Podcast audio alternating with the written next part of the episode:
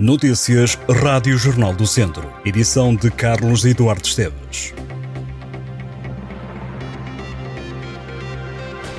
O presidente da Comissão Nacional de Acompanhamento do Plano de Recuperação e Resiliência alertou em Viseu que a execução é um esforço coletivo do país e não apenas dos beneficiários que assinaram os contratos. À Comissão cabe monitorizar o plano, identificar o que tem corrido bem e mal e o Presidente da Comissão, Paulo Dominguinhos, fez alguns reparos para acelerar a execução do plano. A Comissão identificou atrasos nas respostas às candidaturas, que chegaram a demorar 300 dias, e recomendou a aceleração na avaliação. O responsável pede um aumento de capacidade de resposta de todas as instituições. No total, entre os 69 investimentos analisados, a Comissão identificou 20 em estado preocupante ou crítico devido a fatores como atrasos nas candidaturas ou metas demasiado ambiciosas. Os que se encontram em estado crítico referem-se a investimentos de empresas em habitação, florestas e também à digitalização na educação. A Comissão apontou ainda atrasos na avaliação das candidaturas e no lançamento dos concursos, procura escassa e ainda metas demasiado ambiciosas. O Instituto Politécnico da Guarda vai formar técnicos superiores profissionais em São João da Pesqueira, na área da cozinha e da produção alimentar, para fixar e atrair pessoas ao Conselho. O presidente da Câmara de São João da Pesqueira realçou que o Conselho recebe pela primeira vez o ensino superior através do Politécnico da Guarda.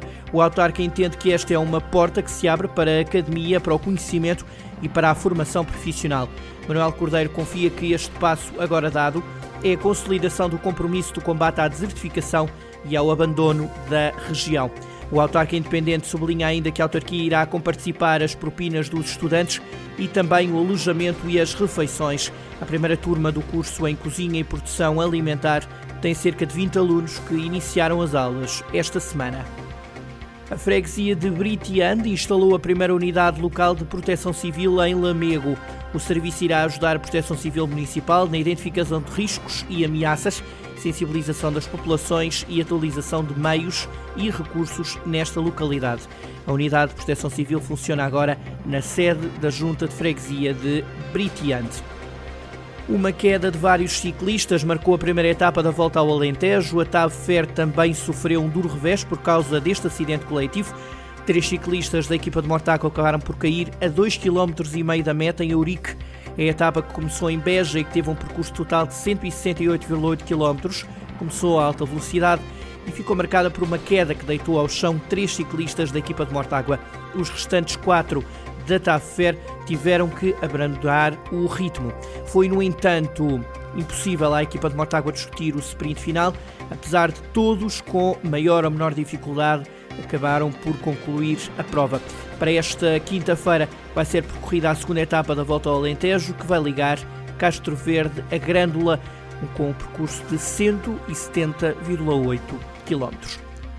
O grupo de amigos do Museu Nacional Grão Vasco em Viseu foi recentemente premiado com uma menção honrosa do Prémio Professor Reinaldo dos Santos, organizado pela Federação de Amigos dos Museus de Portugal, que premia as melhores exposições em museus nacionais com grupos de amigos.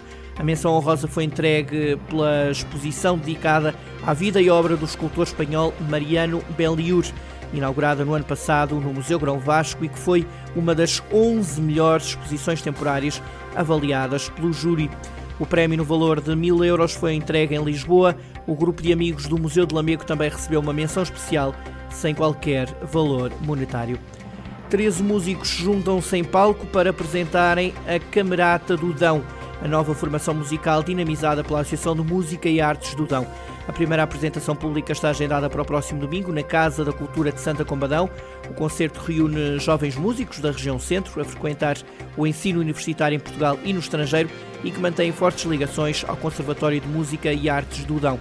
A Camarata do Dão quer tornar-se numa incubadora criativa para jovens artistas emergentes da região do Dão.